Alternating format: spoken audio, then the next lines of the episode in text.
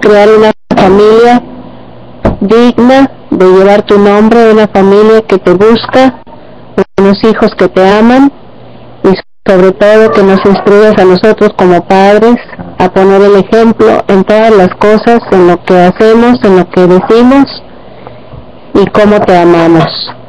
Gracias por los méritos de Yeshua, nuestro Salvador, y también un, nuestro Maestro. Amén. Pues vamos a empezar esta noche con el tema de Ada como nuestro modelo de paternidad.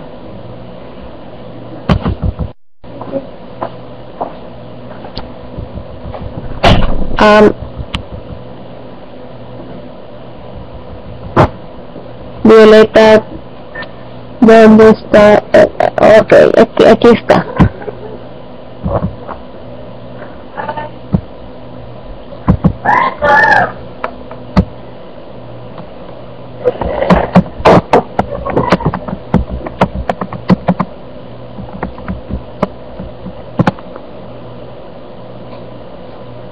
Ok, ok, bueno.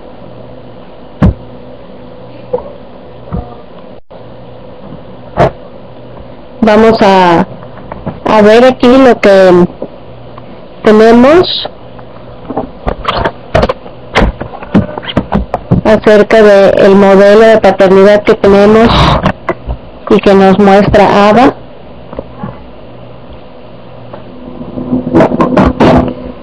¿Sí me escuchan?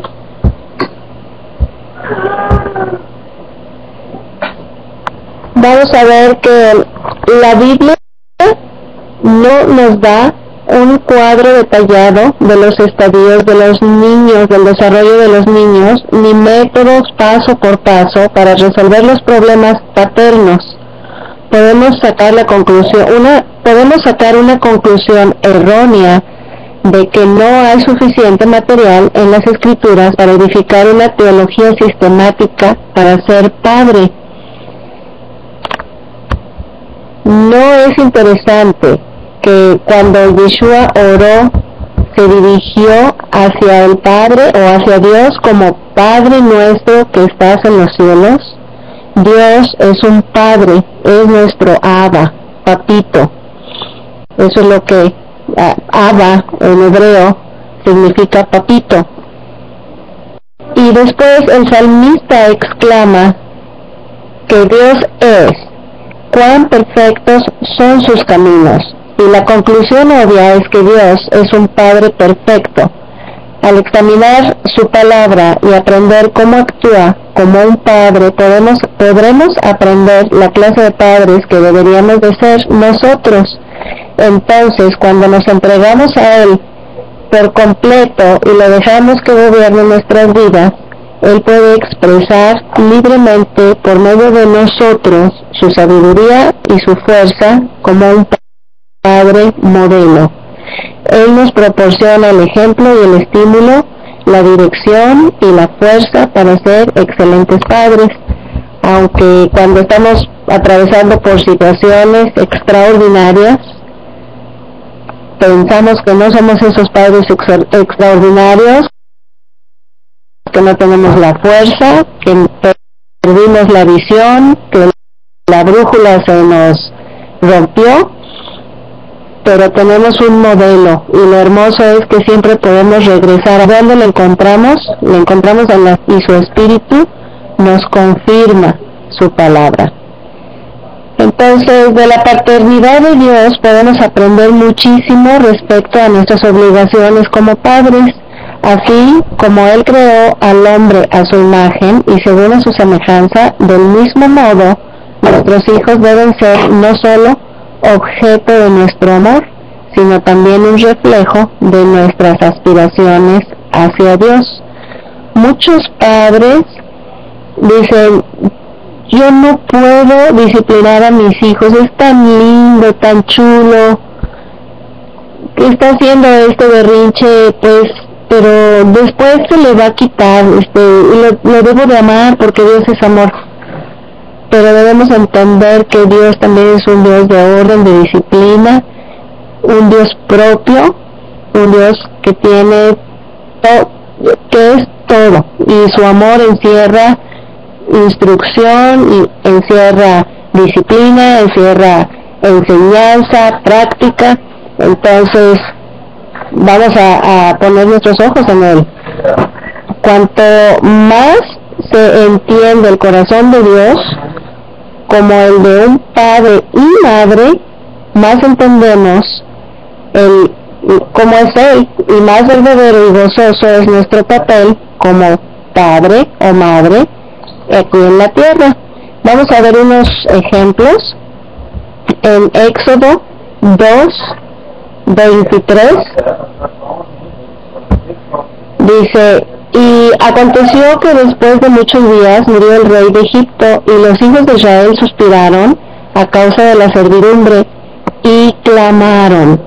Esto es clave, y clamaron como hijos, y subió a Dios el clamor de ellos con motivo de su servidumbre, y oyó Dios el gemido de ellos, y, acorda, y se acordó de su pacto con Abraham, con Isaac y con Jacob.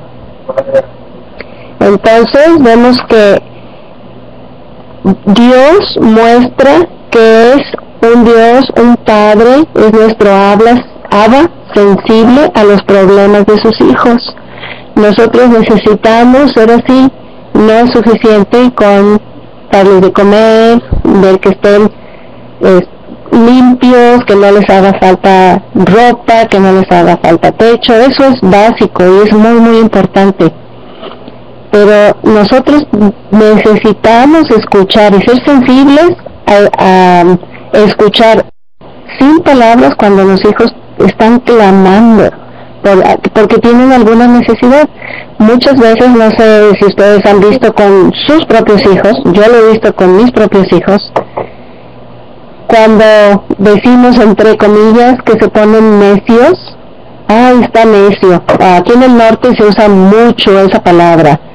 Eh, no me gusta, en otras partes de la República no se usa esa palabra, se dice está incómodo, tiene sueño o cosas así, ¿no?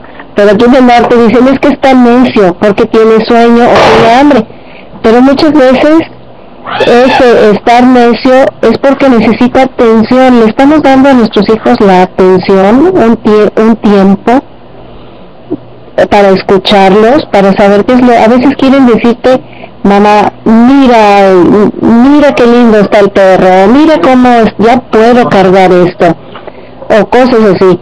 Y nosotros estamos tendidos en la plática con alguien en el teléfono o con un adulto y no estamos siendo sensibles a los problemas de nuestros hijos.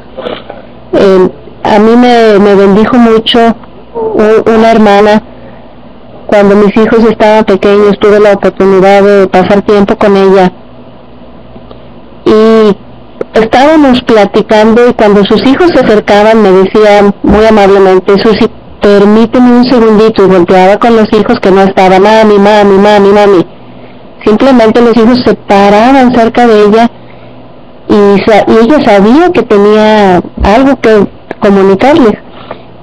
Y me decía, permíteme un segundo y me dejaba ahí un, ratito amablemente y todo y volteaba con su hijo y hablaban entre ellos así muy muy bajito y todo y los atendía, los abrazaba.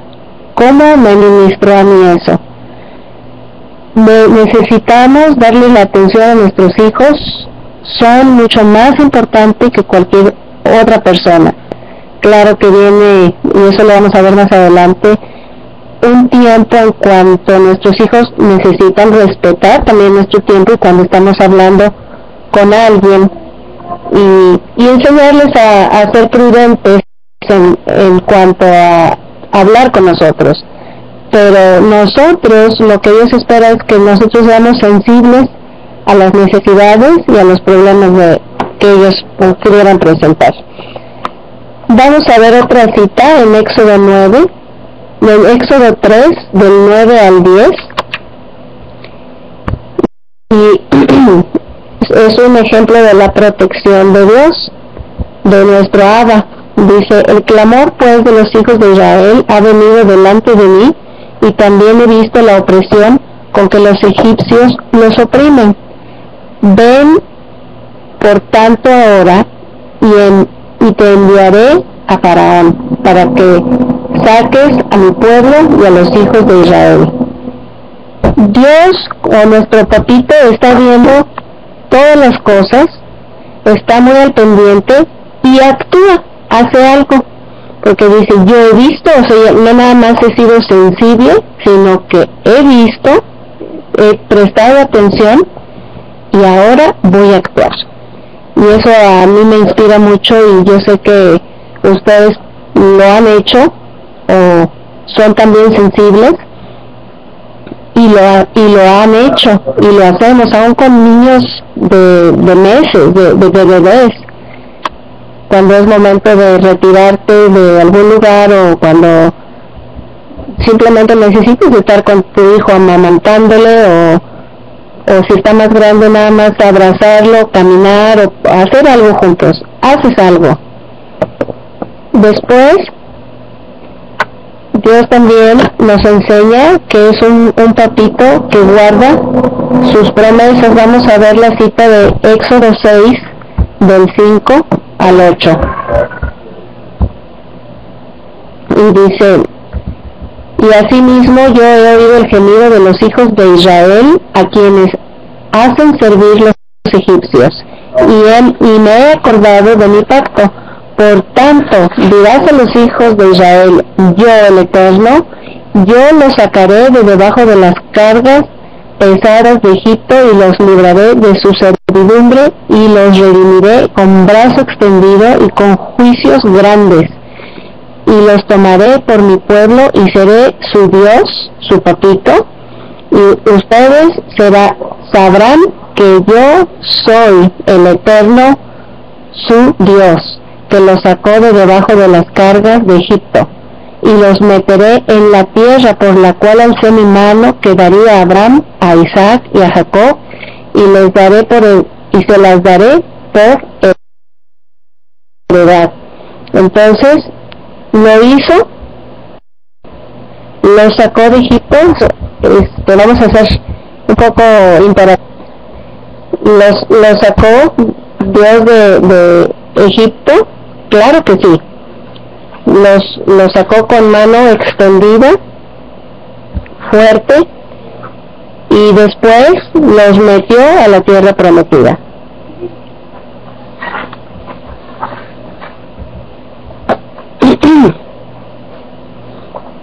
Después podemos ver que Él mismo provee para sus hijos bueno, vamos a regresar al punto anterior acerca de que él lo que promete lo cumple, él guarda sus promesas.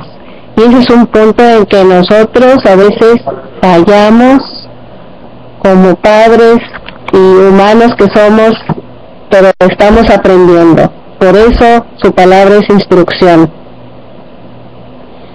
Nosotros a veces decimos a nuestros hijos, vamos ni siquiera ir al parque o al cine, no. Vamos a revisar tu tarea, o vamos a checar tu uniforme, o vamos a, ir a ver a tu abuelita. Y, y pasan las horas, pasan a veces los días, y no hemos podido hacer eso por el ritmo de, de trabajo, por la vida tan ajetreada que tenemos, y no cumplimos promesas aún por pequeñitas que sean nos quieren platicar algo nuestros hijos y, y no hay el momento, no podemos guardar nuestras promesas como, como padres que somos, imitando el modelo de Dios. Entonces sí necesitamos poner aquí nosotros mucha atención de guardar nuestros nuestras promesas y hacer lo que lo que estamos prometiendo a nuestros hijos y es mejor hacer promesas muy pequeñitas o no hacerlas y empezarnos a organizar. Esos son puntos muy, muy pequeños, muy pequeñitos. voy a ir a tu cuarto para ver cómo están tus cajones, no sé si les ha pasado, a mí me ha pasado, doble ropa, o cuando mis hijos estaban más pequeños doblaba ropa y voy a revisar tu cajón a ver cómo la estás guardando, y por el trabajo ya no pasó a lo mejor uno o dos días y no lo hice, y después me acordé, híjole, no, no revisé el cajón, es una promesa, o sea, yo tenía una cita con mi hijo o con mi hija y no lo hice. Y qué pasó, qué estoy creando mi hijo, ah, pues mi mamá nunca va a revisar mis cajones, o sea, me está prometiendo pero no lo va a hacer. Y pues yo puedo tener mis cajones desordenados o como sea, o, o los puedo tener ordenados pero no, mm, mi mamá no va a venir a verlo, entonces eso hace que mi hijo me pierda confianza. Son cosas pequeñitas, pequeñitas, pequeñitas, en las que se va a ir perdiendo la, la confianza, ¿no? De nuestros hijos. La siguiente, perdón, la siguiente escritura es Éxodo 16, del 13 al 15, y habla acerca de la provisión de Dios. Dice, y venida la tarde subieron codornices que cubrieron el área y a la mañana descendió rocío en derredor de, de esta área. Y como el rocío cesó de descender, he aquí que sobre la paz del desierto una cosa menuda, redonda, menuda como una helada sobre la, la tierra. Y viéndole los hijos de Israel se dijeron unos a otros, ¿qué es esto? Maná. ¿Maná? ¿Qué es esto? Porque no sabían que era. Entonces Moisés les dijo, es el pan que Jehová les da de comer, el Eterno. Entonces vemos cómo lo sacó de una situación crítica, de una situación de esclavitud, y les proveyó, les proveyó durante su, su viaje. Entonces tenemos esos cuatro aspectos. no, no, sé si puedo ver, no puedo ver el archivo. Lo tengo escrito para aquellos que lo quieren copiar o va a estar, me imagino que lo va a bajar. Va a estar eh, en la página. Tenemos que los padres necesitamos ser sensibles a los problemas de los hijos, proteger a nuestros hijos, guardar nuestras promesas y proveer para ellos. Son cuatro aspectos básicos. Dios se ha dado a sí mismo como ejemplo de Padre perfecto. Si hemos de entender nuestro papel y responsabilidades como padres, hemos de procurar comprender la naturaleza atributos y obras de Dios. Esta naturaleza es la segunda fuente para construir un enfoque bíblico sistemático de cómo crear a nuestros hijos. En, este, en este punto podemos ver que, que nosotros tenemos, como pareja cumplimos la paternidad de Dios. Nuestro marido tiene los atributos masculinos o de padre y nosotros la, las, los atributos de la maternidad o femeninos.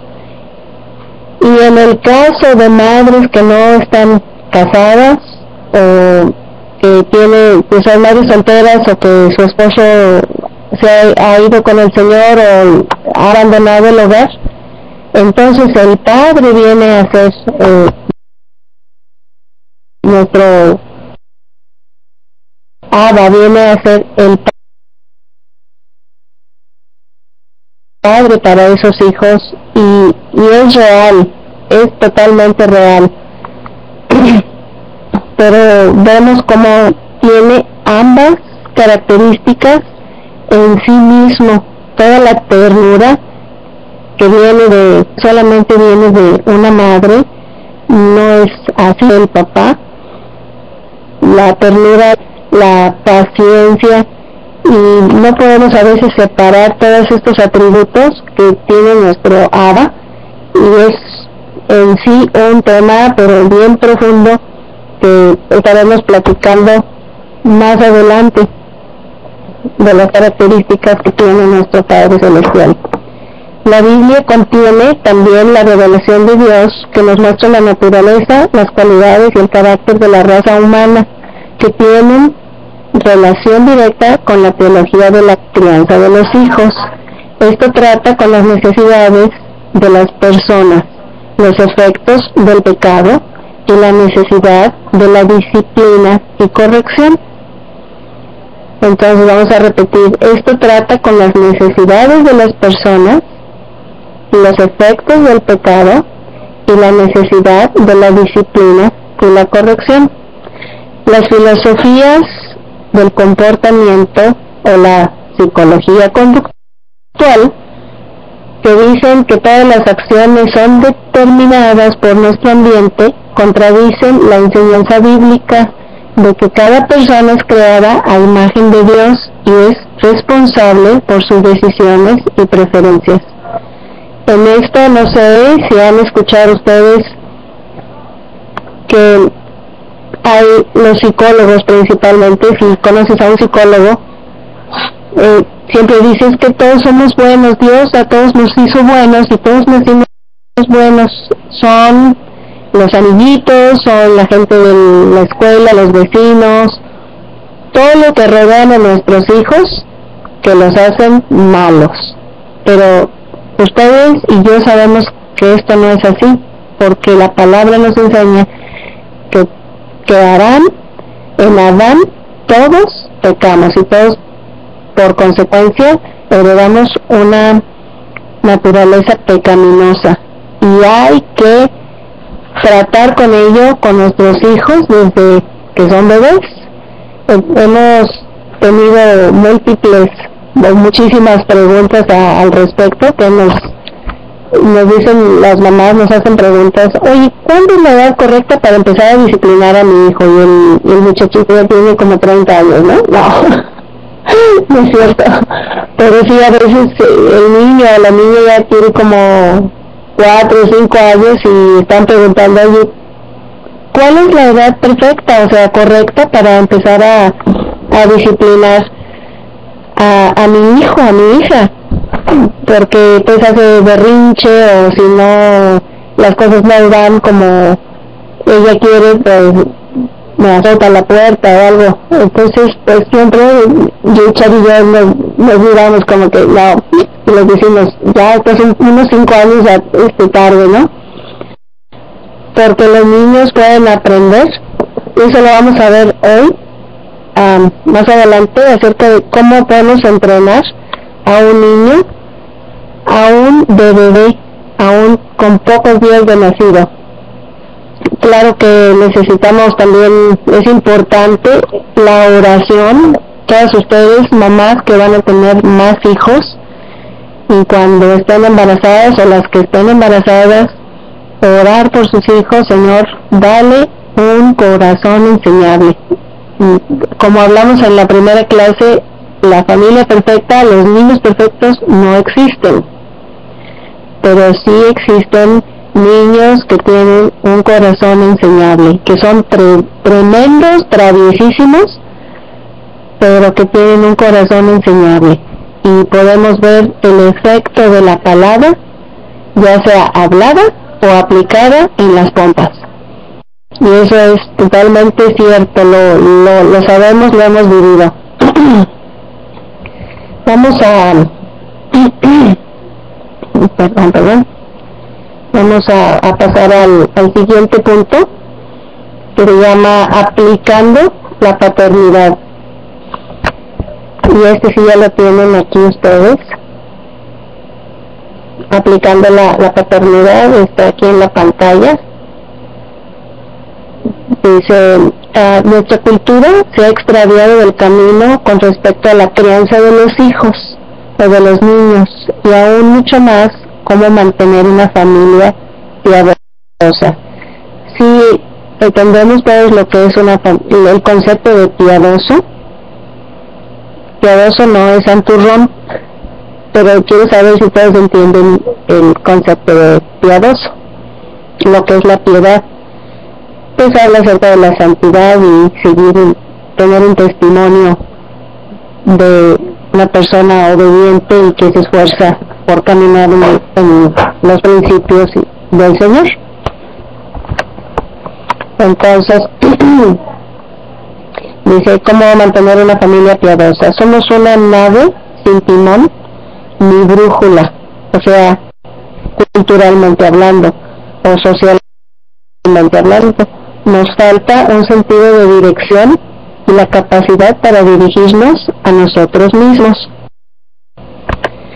Muchas personas tienen niños, pero no todos quieren ser padres. Les gusta, les asusta la responsabilidad. Nuestra cultura les ha convencido de que necesitan apagar la sed personal para estar satisfechos y completos en una cultura abstraída a sí misma. Los niños son un impedimento obvio y eso lo vemos con los padres que son profesionistas y no tengo nada en contra de eso, ni siquiera Dios tiene nada en contra de eso, al contrario, Dios quiere que seamos personas pues estudiadas, que leamos en la medida que, que podamos, no todos somos profesionistas, no todos tienen un oficio, hay diversidad de llamamientos, hay diversidad de cosas que hacer, de talentos que Dios ha hecho, entonces no todos estamos profesionistas.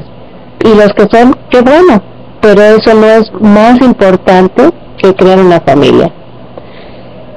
Este, si ustedes ven por las escrituras a lo largo de ellas, yo no hablo acerca de cuando habla, por ejemplo, de Abraham, en tu nombre bendeciré a todas las familias de la tierra. No dice, en tu nombre bendeciré a todos los profesionistas de la tierra, o a todas las iglesias de la tierra, o a todas las comunidades. De... No, dice familias, porque su interés está en la familia. ¿Y qué tipo de familia? Pues una familia piadosa. Y muchas veces por tener algún título, algún posgrado o un ingreso más alto, nuestros hijos son un impedimento o son un estorbo o hablando más crudamente, como hablaban en los libros de, de los profetas Isaías, Jeremías, Ezequiel, los niños son pues a veces se sacrifican a, al dios Moloch para tener más prosperidad y eso es muy muy muy triste porque son nuestros hijos son seres eternos que de los cuales nosotros vamos a, a dar cuentas a Dios. Continuamos por esta razón los padres pasan muy poco tiempo con sus niños la idea de un tiempo cualitativo es más atractiva que el concepto de antaño de un tiempo cuantitativo. No sé si han escuchado esto. Yo le doy tiempo de calidad a mi hijo, no de cantidad. ¿Si han escuchado esto? Entre padres creyentes que, que ven a sus hijos a lo mejor un, una hora, tres horas, y es muy, muy, muy triste. Por eso es la importancia de la educación en el hogar la importancia de la educación del hogar es no nada más pasar 18 horas, o sea, las que se duerman, ¿no? 16 horas, este, juntos y soportándose unos a otros. No, es calidad y cualidad. Calidad y cantidad. No nada más, este, te voy a dar tiempo calidad, te voy a dar poquito, pero olvídate, con un montón de, de cosas y de dinero, de paseos. No, la vida es otra cosa, forjar al individuo. Los padres de hoy son parte de una generación que abandonó la autoridad y que no entienden el concepto de esta. Culturalmente ya no es aceptable que papá sea el jefe de la casa. Mamá ya no hace obedientemente lo que papá le dice, o por lo menos pretende hacerlo. Papá, por su parte, no tiene miedo de que lo echen del trabajo por un capricho. Los jefes de ayer usaban la autoridad para lograr sus metas. Los de hoy usan bonos e incentivos. Eso está bien tremendo porque es la realidad. O sea, tu obligación o la obligación de la persona que trabaja, en este caso del papá, su mayoría, es, pues es que llegue 10 minutos antes de que empiece su hora de trabajo, a las 10 para las 8 o algo así, y no se le tiene que premiar, por eso se le está contratando. Pero ahora si ven, hay bonos, incentivos, y si llegas, si no faltes en un mes, pues te vamos a dar 100 pesos en vale despensas o algo así para que pues sigas teniendo esa conducta. Eso es a lo que se le llama psicología conductual. Está manejando a la gente para que haga algo, pero realmente lo que estás haciendo es que lo haga por algo, por algo que va a obtener. Entonces es muy triste porque nuestros hijos aprenden eso. Ustedes preguntarán, ¿qué tiene que ver esto con la crianza de los niños? ¿Qué método será el que funcione mejor para crear hijos obedientes? Pues tiene muchísimo que ver.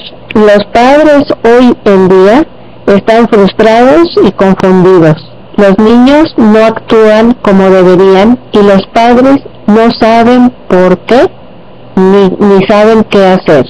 Muchos han concluido que la tarea es imposible. Muchos dicen, ¿sabes qué? Me rindo, me rindo, yo mejor meto a mis niños a la guardería, me dedico a trabajar, vamos a ser mucho más felices, vamos a, poder vivir mejor y no tengo que estar con estos huercos soportándolos. No sé si han escuchado eso, pero yo lo he escuchado muchísimo. Algunos incluso dejan o abandonan la familia debido a la frustración. Otros siguen tratando que otros siguen tratando que el viejo método de la fuerza ruda y de la imposición funcione. Mientras tanto, una generación completa se está perdiendo y se está desperdiciando.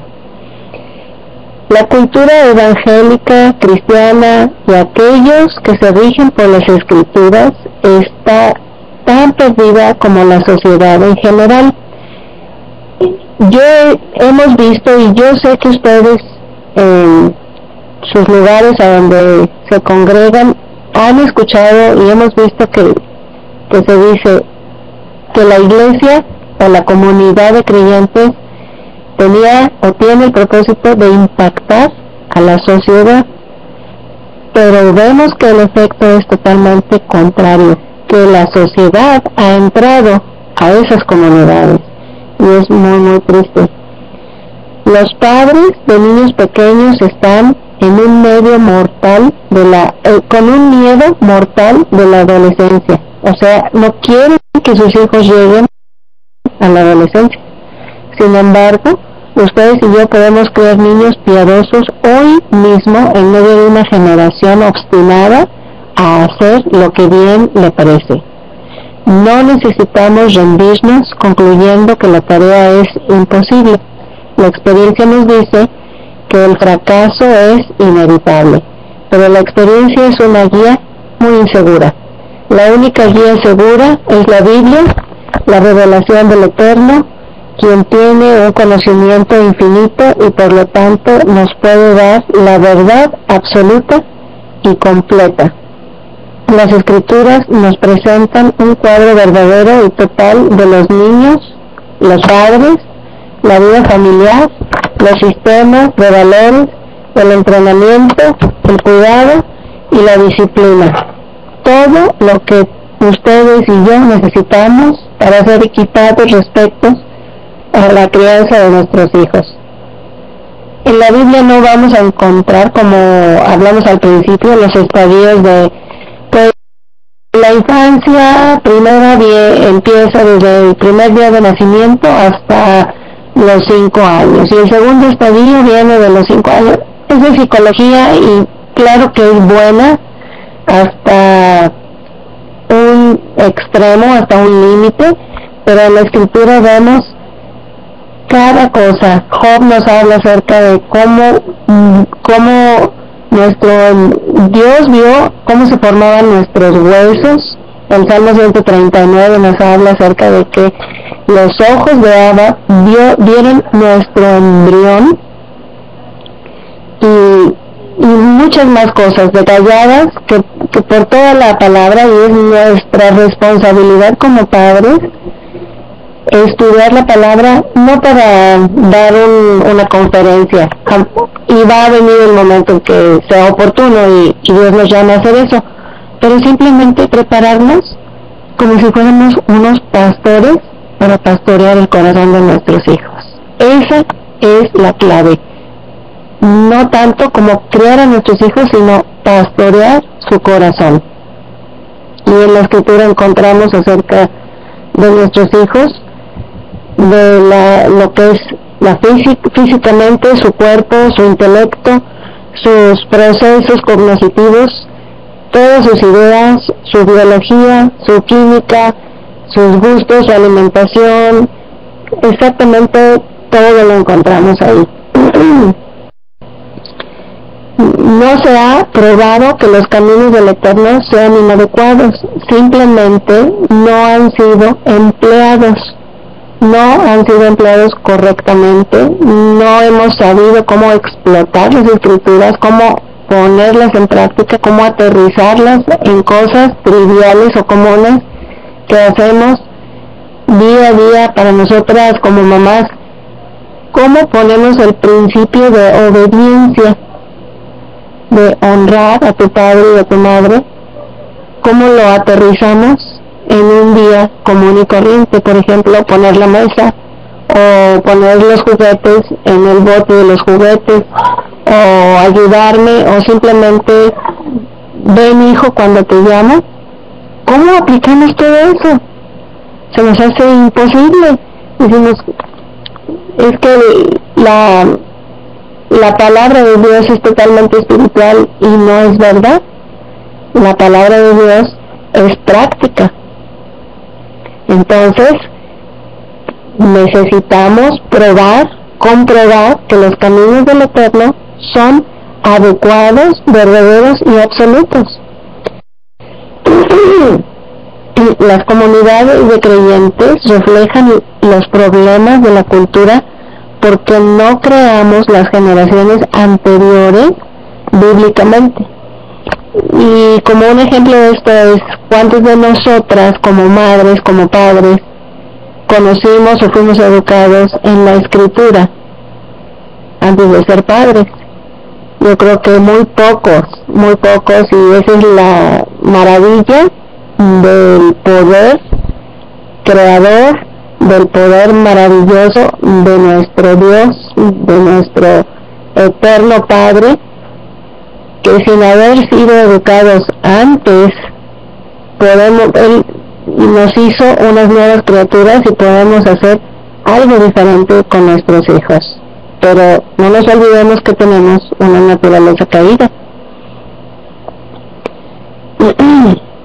Entonces, como la, la generación anterior no fue formada bíblicamente, hacíamos lo que hacemos y hacíamos lo que funcionaba y desafortunadamente se sigue haciendo lo que funciona. Echamos mano de cualquier teoría psicológica o confiamos tanto en maestros como en la escuela dominical para la buena crianza de nuestros hijos. Y aquí hay otro punto muy muy importante acerca de esto. Ustedes van a pensar que estoy peleada con la escuela, pública o privada que es fuera de la escuela. Y no exactamente no, no estoy peleada, pero la experiencia con nuestros hijos, lo que vemos más que nada en la escritura, es que el Eterno nos ha encargado a nosotros como padres educar a nuestros hijos. Y educar no es académicamente hablando.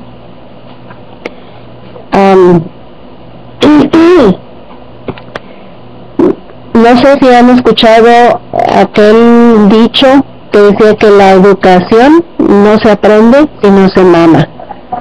Y eso es un dicho pues que tiene mucho que ver con la educación. No estoy hablando académicamente que aprendan a sumar o las letras o todo eso, sino la educación de lo que ahora se llaman principios y valores, de ser respetuosos, de ser cooperativos en la casa y todo eso no lo, tus hijos no lo van a aprender en la escuela.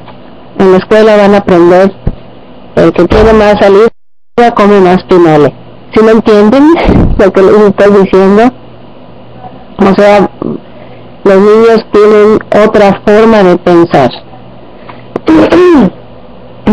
es el que es más fuerte va a ganar, el que es más, el que alza más la voz, el que es más inteligente es el que va a salir. Pero en la casa no es así. En la casa es, vamos a aprender como el Mesías nos enseñó, como Jesús o Yeshua, Jesús de Nazaret, es el que el que es el mayor, es el que sirve. Pero en la casa todos queremos servir y es muy muy hermoso cuando todos queremos servir y no necesitamos tener mucha salida para comer pinole, todos vamos a alcanzar el pinole en la casa. Entonces, a veces pensamos que los maestros tienen toda la responsabilidad de educar a nuestros hijos en todas las áreas, no solamente académicamente, no solamente les van a enseñar a a colorear, a sumar, a aprender las letras, a, callarse cuando se les dice, no, o sea, ellos no tienen, ellos van a cumplir un trabajo y ya, ¿ustedes creen que los maestros tienen interés de formar un carácter en sus hijos o en los míos? Claro que no. Ellos van a enseñar matemáticas, este, ortografía, gramática y cobran su cheque y adiós y el niño aprendió que bueno, si no pues que vaya con su mamá. Entonces por eso te ahorrarías o nos ahorraríamos muchísimo disturbio, muchísimas tragos amargos si los tenemos en la casa y nosotros les enseñamos o les damos una educación integral, no solamente lo que es lo académico, el aspecto académico, sino también lo, todo lo demás que ya hablamos. Otro punto es que en la comunidad o iglesia que estemos, pensamos que la maestra o maestro de la escuela dominical tiene la obligación de hablarle a nuestros hijos de Dios. Pero no es así porque Dios en uh, Deuteronomio 6 nos enseña que y estas cosas hablarás a tus hijos y te las repetirás cuando dice al levantarte y al acostarte y cuando estés en tu casa y cuando andes por el camino si nosotros más o menos le echamos cuentas de que cuando nos acostamos son ocho horas cuando nos levantamos, pues vamos a estar ahí otras horas con nuestros hijos. cuando andemos por el camino, ya sea que vayamos al súper o que vayamos a ver a la familia, a los abuelitos, que vayamos a, a la comunidad, que vayamos a, a, algo, que andemos en el camino. Y cuando estemos en la casa haciendo algo, pues son las 24 horas. Necesitamos enseñar a nuestros hijos principalmente de Dios, porque ¿cuáles son las palabras que le repetirás a tus hijos? ¿Alguien sabe? ¿Cuáles son esas palabras que necesitamos repetirle a nuestros hijos eh, durante todo el día, siete días a la, a la semana? ¿Alguien sabe cuáles son esas palabras? Un poquito de feedback. y eso es súper importante y exactamente el, el Shema para aquellos que no saben cuáles son alguien lo puede poner el Shema Israel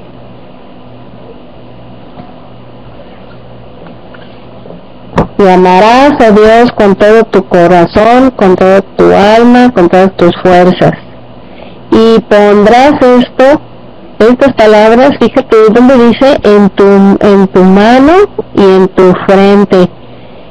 Y eso tiene una implicación de tu mano, o sea, las cosas que haces, las cosas prácticas, a donde tú pones tu mano, y tú y en, en, tu en tu frente lo que piensas tu pensamiento tu voluntad tus decisiones es ahí donde nosotros debemos poner la, la palabra la escritura. Y el amor sobre todo a Dios. Un niño que teme a Dios es un niño que va a respetar a sus padres. Y ahí está la clave. Y muchas veces nosotros queremos que alguien de la escuela dominical nos esté, les esté enseñando a nuestros hijos de Dios. Y no está mal, pero sabes que nos estamos dejando robar de un privilegio que como padres nuestro Abba, nuestro Padre Celestial nos está dando a nosotros. ¿Cuánto, cuánto tiempo pasas tú leyéndole a tu hijo una historia, la historia del liceo, la historia de Josué, cómo fue la creación.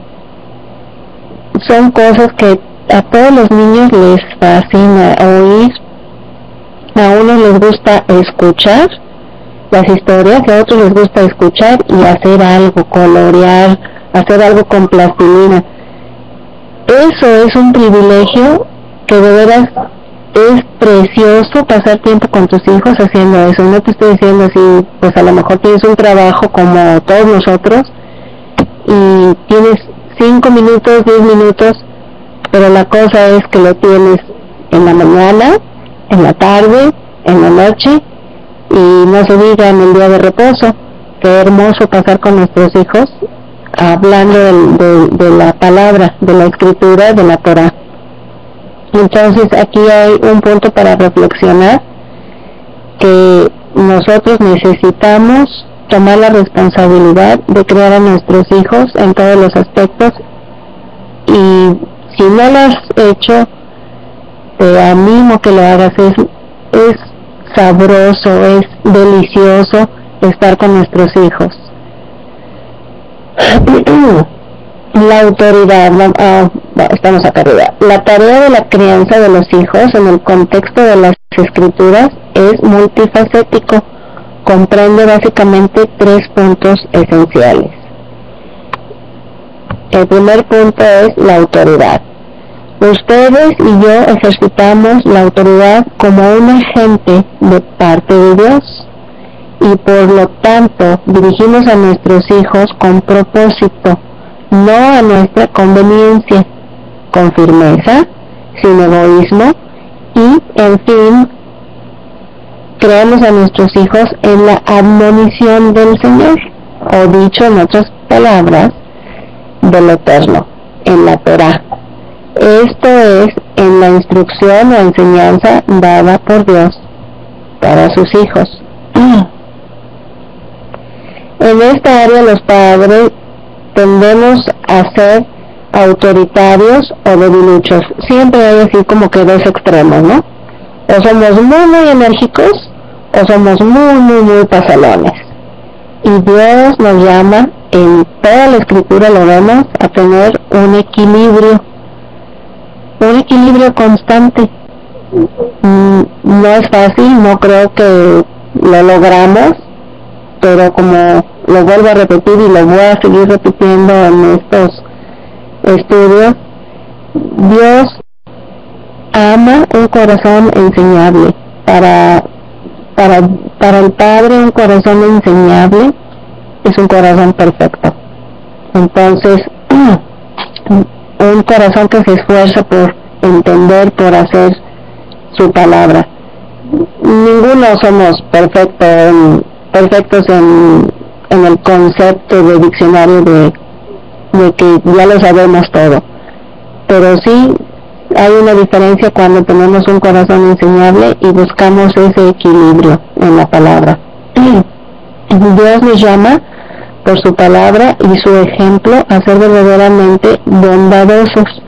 nos llama a ejercer autoridad, no obligando a los niños a hacer lo que nosotros queremos, ni mantenerlos bajo nuestro poder. Dios, no nos llamó a ser tiranos, sino fortalecerlos para que tengan dominio propio, viviendo libremente bajo la autoridad de Dios. Eso es muy, muy importante. enseñarle a los hijos que tengan dominio propio acerca de sus propia naturaleza caída. Y a veces nosotros necesitamos reforzarlo o ayudarlos. Cuando vemos que ellos no pueden la vara ayuda pero bastante. Eh, los proverbios están llenos de sabiduría y hablan acerca de la necedad está ligada al corazón del niño o del muchacho mas la vara de la corrección aleja esa necedad. Qué, qué maravilloso. Entonces les animo a que lo a que lo hagan. Yo lo extraño porque ya mis hijos están más grandes y, ya no ya no necesito usar la vara. Y a veces me daba tanto gusto ver la transformación que había en mis hijos al usar la vara y nada más ejercitándolos para que pudieran ellos tener ese, vivir ese dominio propio para que vivan libremente por decisión propia bajo la autoridad de Dios. Como padres nosotros debemos ejercer autoridad, autoridad y demandar obediencia de nuestros hijos simplemente porque así dice el mandamiento. Honrarás a tu, a tu padre y a tu madre. Nada más, no dice si son buenos, fíjense, no dicen si son buenos, si son pacientes. O sea, que quiero que veamos esto aquí es muchísima bondad de Dios, muchísima confianza que Dios tiene con nosotros. en que si nosotros tener experiencia previa sin haber estudiado para ser padres, Dios nos da totalmente toda la autoridad. Dice, honra a tu padre y a tu madre. Y esa honra es obedecer, honrar, tener la compasión, respeto por nosotros. Entonces, eso es maravilloso. Así dice el mandamiento y el mandamiento es o debería ser inquebrantable, porque las consecuencias de quebrantar el, el mandamiento cuando los hijos lo hacen, pues es muy, muy triste. Y sí, como dice Violeta, nos dará descanso a nosotros y humildemente y con respeto delante de, Dios que nuestros hijos nos dan testimonio, nos dan paz y es un testimonio de que la palabra de Dios funciona en nuestros hijos. la mejor descripción de la actividad entre los padres y los hijos es el pastoreo, o dicho de otra manera, llevarles de la mano poniendo en práctica los principios que encontramos en las escrituras. Es lo que les hablaba yo antes. Y aquí vemos otra vez la cita de Deuteronomio 6, del 6 al 8. Y estas palabras que yo te mando hoy estarán sobre tu corazón. Y las repetirás a tus hijos y hablarás de ellas estando en tu casa y andando por el camino y al acostarte y cuando te levantes. Y las atarás por señal en tu mano y estarán por frontales entre tus ojos. Y otra vez, estas palabras que yo te mando hoy, o sea, el Padre nos está mandando a nosotros como padres y madres estarán sobre nuestro corazón, o sea, y eso es algo, de, habla de congruencia, ser congruentes. Están en mi corazón y yo los voy a hacer.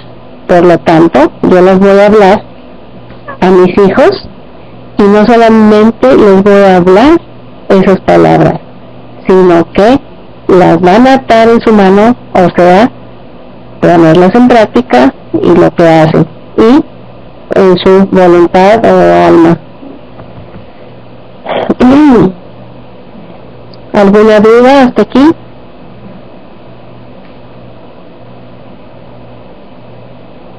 Todo se, se está entendiendo. Gracias, Julio. Gracias. Vamos a aquí a, hablar acerca del entrenamiento infantil. Este, esto está muy, muy padre. Hay cosas aquí muy, muy lindas. Todavía tenemos tiempo, ¿verdad? Ah, el término entrenamiento, al igual que el término enseñanza, es usado usada en varios sentidos. De aquí que es probable que se entienda de manera diferente por las personas. En varios sentidos de, ah, por, las personas. Cuando se aplica a una sola área de los deberes paternos en la crianza de los niños. Por cierto, los términos entrenamiento y enseñanza son usados con frecuencia indistintamente para cubrir el proceso completo de la educación de un niño. En un sentido, el entrenamiento de un niño es entendido para incluir su entrenamiento, pero en su más estricto sentido, el entrenamiento es la formación, el desarrollar y el controlar sus facultades personales y poderes, mientras que la enseñanza de un niño es el asegurarle a él del conocimiento más allá de él mismo. ¿Sí entendieron? Creo que está claro, pero la enseñanza es la información que damos a nuestros hijos. El entrenamiento es cómo se aplica esa enseñanza. Se ha dicho que la esencia de enseñar es causar que otro adquiera conocimiento se puede decir de la misma manera que la esencia del entrenamiento es causar que otro haga. La enseñanza proporciona conocimientos, el entrenamiento proporciona destrezas o habilidades. La enseñanza llena la mente, el entrenamiento moldea los hábitos. La enseñanza proporciona al niño aquello que no poseía antes el entrenamiento capacita al niño a hacer uso de aquello que ya posee. Es, clave, muy sencillo y muy, muy claro. Enseñamos al niño el significado de las palabras. Entrenamos al niño para caminar y hablar. Nosotros le enseñamos las verdades que aprendimos por nosotros mismos. Le entrenamos en hábitos de estudio para que él sea capaz de aprender otras verdades por sí mismo. Entrenar y enseñar deben ir de la mano en la crianza sabia de cualquier y todo niño. El uno fallará en su mejor término si no se ve acompañado por el otro. O sea, no puedes dar, estar enseñando al niño y enseñando y enseñando en el área que sea matemáticas, por ejemplo, ¿no?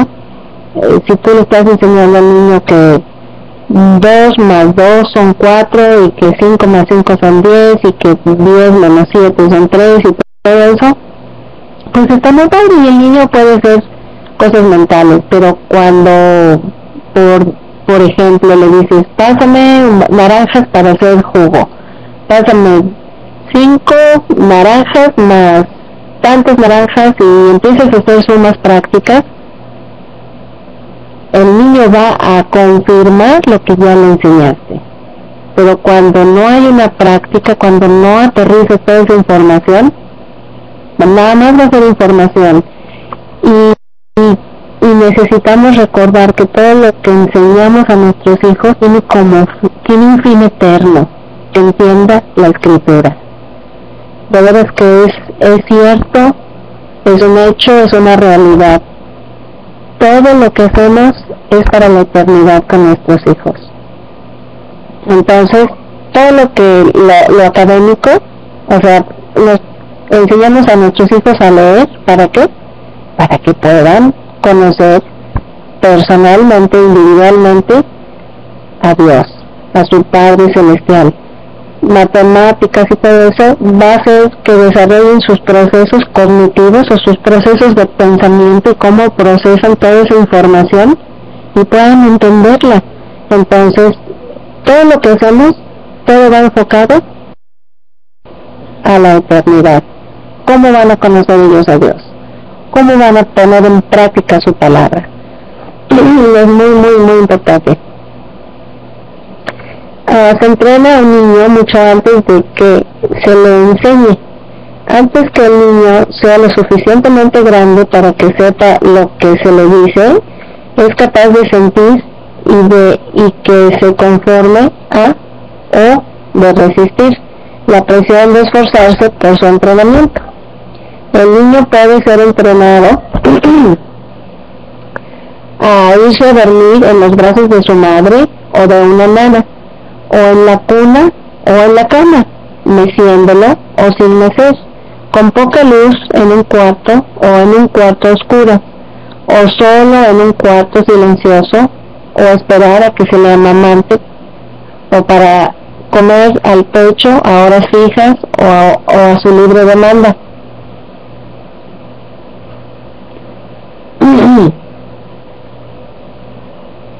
Esto es muy, muy, muy cierto. Mi esposo y yo tuvimos experiencias muy lindas así con nuestros hijos y y créanme que todo esto no, no es ningún no lo atribuyo a que fuimos nosotros sino fue inspiración de Dios y viendo sus su palabra pudimos comprobar todo esto con nuestros hijos de meses, de chiquititos, o sea, tres meses. Ah, es hora de dormir y es hora de dormir. Y a veces lloraban y es hora de dormir, hijo, es hora de dormir. Y tienes que dormirte o tienes que comer o diferentes cosas que pensamos que no se pueden entrenar, pero sí se pueden entrenar y les les animo, les reto a aquellos que tengan niños pequeños de meses que, que tomen esto y lo hagan y pues después nos compartan qué, qué grandes cosas ha hecho Dios con ustedes, con, con sus hijos. Dicen uh, que, que el niño se amamante a libre demanda, ¿no? Que aún no pueda el niño comprender ninguna enseñanza con respecto a la importancia o bienestar de una de estas cosas. A un bebé se le puede entrenar a llorar para obtener lo que quiere o estar en silencio como medida de asegurarlo. De hecho, el entrenamiento de un niño ocurre mucho antes de su enseñanza. Muchos niños comienzan bien con su entrenamiento en la vida cuando tienen seis semanas de edad aun cuando su entrenamiento básico no lo intentan hasta meses después de eso. yo creo que han visto ustedes bebés que, que lloran y lloran y, y, no paran de llorar hasta que los cargan. Eso es un entrenamiento. Y en este caso el bebé está entrenando a la mamá a que haga las cosas. En vez de que la mamá o el papá sean los que lleven la batuta o la delantera. Hay una lección en este punto en el significado de la palabra hebrea entrenas en nuestra Biblia en español. Es un hecho notable que esa palabra ocurre solo dos veces en el Antiguo Testamento y no tiene equivalente en el Nuevo. Aquellos que se crearon en la casa de Abraham, el padre de los fieles, se dice que fueron entrenados y la palabra es Hamik, Hamik, iniciados o entrenados, y de ahí se deriva la palabra Hinuk, que es precisamente, o la usan como educación o entrenamiento, pero lo que es es eh, que fueron iniciados. Y eso lo podemos ver en Génesis 14, 14 y habla acerca de que todos los de la casa de, Abraham estaban entrenados para la guerra y es la misma palabra, Hamik. Un proverbio antiguo enfatiza la responsabilidad de un padre para entrenar a su hijo con sabia consideración. Proverbios 22, 6. Hanak, Hanak, iniciar, o entrenar, es la misma palabra, y en ningún otro lugar en los registros inspirados aparece esta palabra original de entrenar en ninguna de sus formas. Y ya sabemos lo que dice el Proverbio 22.6. Entrena al niño en su camino y aunque fuere viejo no se apartará de, de camino. Que le enseñes tú.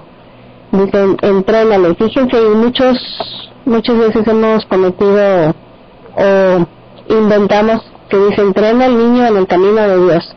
Y no está hablando de eso, o sea, dice entrena al niño en el camino del niño, en su camino. Y aun cuando fuere grande, no se apartará de él. Por eso vemos que hay niños que sus padres les enseñaron hábitos de higiene personal. No pueden irse a la cama si no se dieron un regaderazo o más bien se bañaron en la tina o algo se lavan los dientes, etcétera, etcétera, etcétera. Y esos niños cuando son grandes siguen teniendo los mismos hábitos de limpieza. No está hablando únicamente de aspectos espirituales, está hablando de cosas prácticas y, y espirituales y académicas y de todo. Hay niños que antes de dormir los padres les leen un libro y los niños cuando crecen siguen leyendo y no pueden dormirse si no se leen un, un capítulo o dos capítulos de un libro. Entonces es muy muy interesante ver que esta palabra entrenar es iniciar al, al, al niño o a la persona. Hay otros niños que, que se les entrenó a hacer actos delictivos como robar en una tienda a muy temprana edad y ahora vemos eso con delincuentes, ¿no? De, que roban o que hacen cualquier otro tipo de crimen porque se les enseñó, se les inició cuando eran niños. Entonces, otra reflexión ahí, ¿qué estamos enseñándole a nuestros hijos? ¿En qué los estamos iniciando? Y ese va a ser su camino y no van a apartarse de él y la palabra lo dice.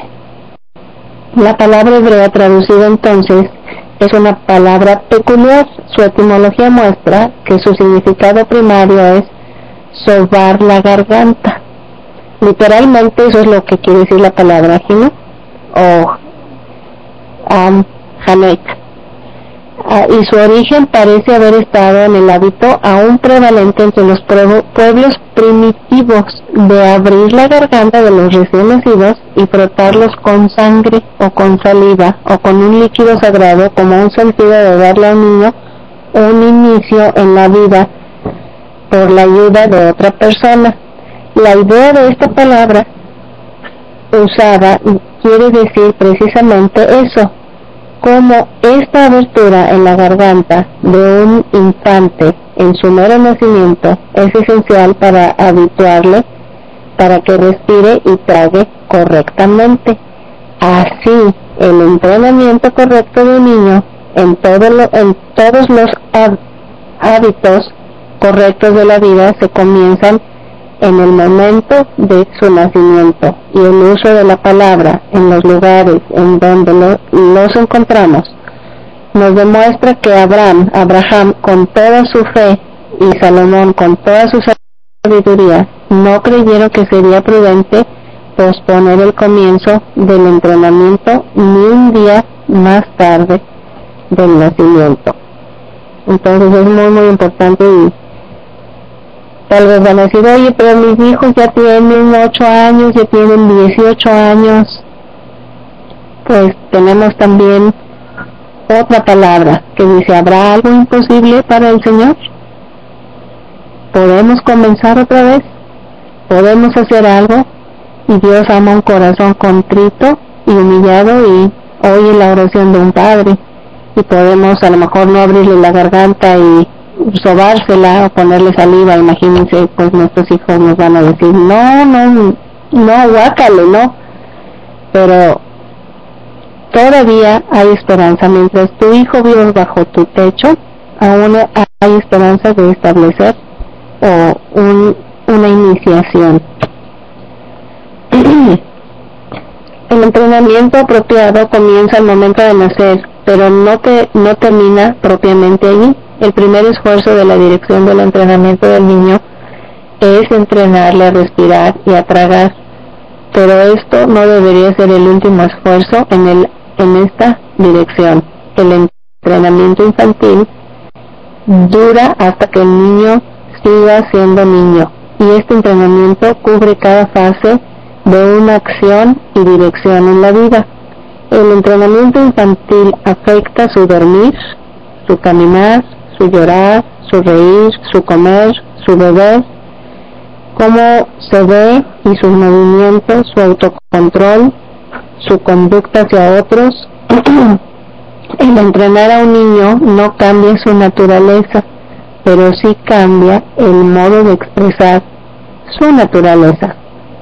Entrenar a un niño no le da a este una naturaleza completamente nueva, pero sí le brinda la, la represión y sometimiento de ciertas características y la expresión y desarrollo de otras, de tal manera que la suma de las características presentes sea un aspecto muy diferente de su forma original que pareciera como otra persona. Entonces, pues, el entrenamiento es una esencia, en su esencia, es en esencia como hacer al niño nuevo. El entrenamiento incluye el dirigir y controlar y moldear los sentimientos, pensamientos, palabras y actitudes en cada área de la vida de un niño, desde su nacimiento hasta su infancia completa. Entonces aquí también tenemos muchas áreas con que trabajar. Generalmente un niño a la hora de comer va a decir quiero dulce. Y cuando vamos por el súper me gusta mucho ver a las mamás. Siempre me ha, es una fascinación de ver a la gente cómo reacciona, cómo actúa. Y yo creo que ustedes también en algún momento lo han observado, que la mamá le pregunta al niño, ¿qué cereal quieres? Pues ya sabemos cuál quiere, ¿verdad? Quiere el que tiene más azúcar, el que tiene más colores, el que es menos nutritivo. Y aquí también hay un punto clave. A un niño, mm, mientras lo estás entrenando, no le preguntas o le preguntas lo menos posible qué es lo que quiere a un niño en entrenamiento, tú le vas a entrenar para que le digas o que, para que él sepa qué es lo que quiere. Por ejemplo, tú quieres un cereal de avena y ves los ingredientes y el que menos azúcar tenga, pues ese le vas a dar. Y tú le vas a empezar a formar su hábito de comer, su paladar se lo vas a entrenar. Por ejemplo, en vez de papitas y cacahuates, bueno, los cacahuates todos son un poco más saludables, pero papitas y todo es eh, comida chatarra. Le puedes poner zanahorias, pepinos, jicamas naranjas, sandía y su vaso con agua que aprenda a saborear el sabor del agua. Entonces estás entrenando al niño en su comer, estás entrenando al niño en su dormir por ejemplo, si es menor de 8 o 9 años, no tiene por qué estar despierto a las 11 de la noche, a menos de que haya una fiesta o una ocasión especial, porque estás entrenando que su cuerpo descanse y así. Entonces vemos que con el entrenamiento nosotros podemos, como dice aquí, tener un niño o al verdadero niño, no a un niño nuevo, sino al niño que Dios le creó ser, pero que sus tendencias y su naturaleza pecaminosa le llevan a ser un niño desordenado, berrinchudo, voluntarioso, que quiere comer al parecer todo lo que le hace daño, todo lo que no le sirve, todo lo que pues, además es mucho más caro y después le, le arruina su, su apetito y su digestión. Cómo se desarrolla con los demás. Y todo eso, todo eso se puede entrenar. Entonces, pues ya terminamos con nuestra clase, no sé si haya preguntas. Tenemos todavía unos 15 minutos. Uh, Natalie nos pregunta acerca de la hora de levantarse. La hora de levantarse, como la de acostarse, como cualquier otra cosa, se puede entrenar.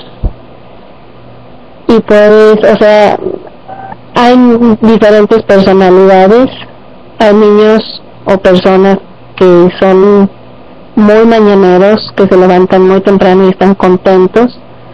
Entonces, este, pero eh, aún eso se puede entrenar. Hay otros niños que son nocturnos totalmente, que en, la noche cuando más despiertos están y, y no hay problema. Pero aún eso, aún con sus tendencias y personalidades, sí se pueden entrenar y es parte de una disciplina. Y entre más chicos empiecen, empecemos a entrenar, mejor.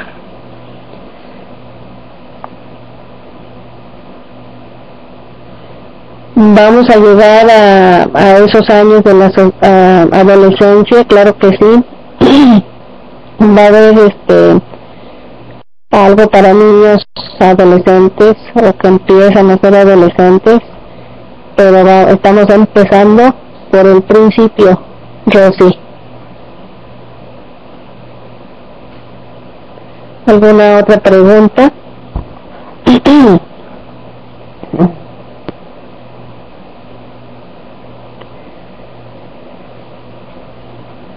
Sí, con gusto. Yo creo que estamos empezando por por la base y, y vamos a ir más arriba y pues vamos a estar compartiendo lo que lo que hemos vivido y también a estudiar un poquito más acerca de edades más grandes.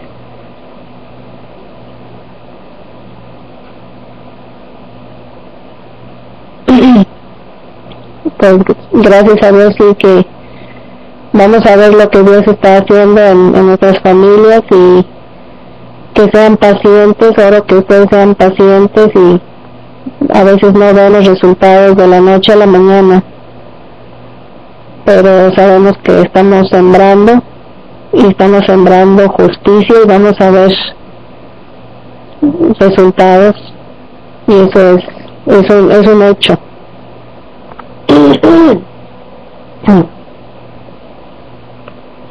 Gracias a Dios Miriam. Qué bueno me da muchísimo gusto bueno, si, si ya no va a haber más preguntas. 11, 12 y 13 años. Claro que sí. Bueno, pues iremos poco a poco, pero vamos a, a tratar de abarcar todas estas edades hasta posiblemente el casamiento.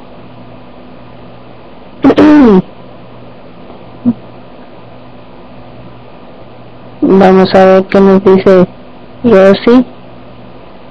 Mm, María, ok. Bueno, pues um, Violeta, quisiera pedirte que pusieras la, la reunión en oración. ¿Cómo ves?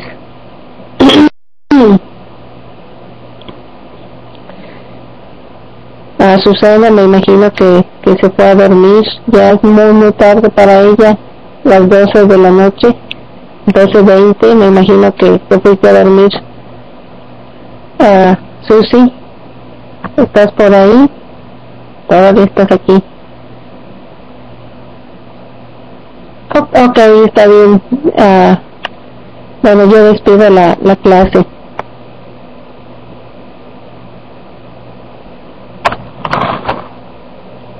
Ok. Pues muchas gracias a todos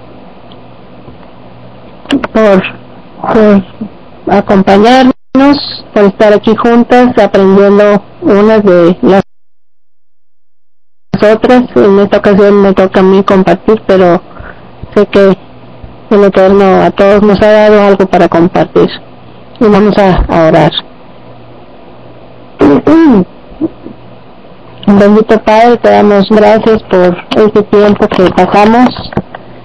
Parece que mucha información, pero es solamente las bases de lo que tú nos has enseñado y, hemos comprobado eso con los hijos que nos has dado y que pedimos que guardes a, los, a nuestros hijos, los pequeños, los adolescentes, los jóvenes, aquellos que vienen en camino que tú los bendigas, Señor, que los guardes, que oramos que la edad que tengan tú les des un corazón enseñable, un corazón dócil que, y un oído que pueda escuchar tu voz, así como Samuel, que escuchó tu voz a una corta edad. Ah, te bendecimos por la sabiduría que tienes. Te bendecimos, Señor, sabiendo que tú también nos das esa sabiduría y y el temor de guardarla como un tesoro precioso.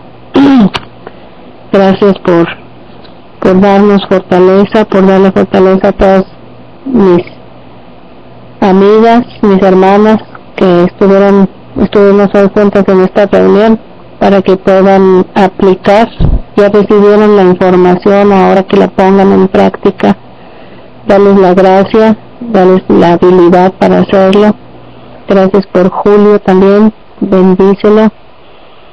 Gracias por cada una eh, de ustedes. Que el Señor las guarde, las bendiga y les dé de, toda su, su habilidad y gracia para crear hijos piadosos para su gloria y su honra. En el nombre de, de Yeshua, nuestro Salvador y Mesías. Amén.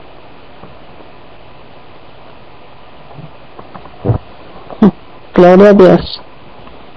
Ok, pues nos vamos a ver cuándo es la próxima reunión en un mes.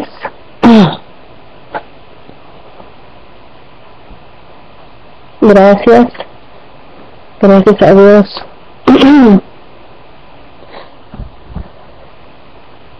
um, domingo 20 de abril. Ok. Bueno, pues vamos a ver el domingo 20 de abril. A mí me gustaría saber sus edades. ¿Cuántos años tienen? Gracias igualmente.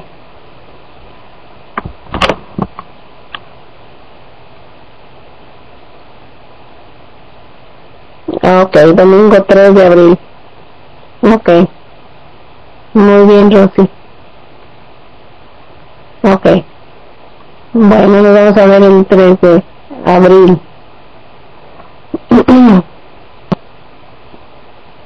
ok. Ah, pues estamos muy bien. Somos, vamos de la edad, habemos ah, de todas las edades. Qué padre. Muy bien. Ah, ok. Está muy bien. Muy bien, bueno muchachas, que Dios las acompañe, que el Eterno las bendiga mucho. Y nos vemos hasta el 3 de abril, que ya es en dos semanas.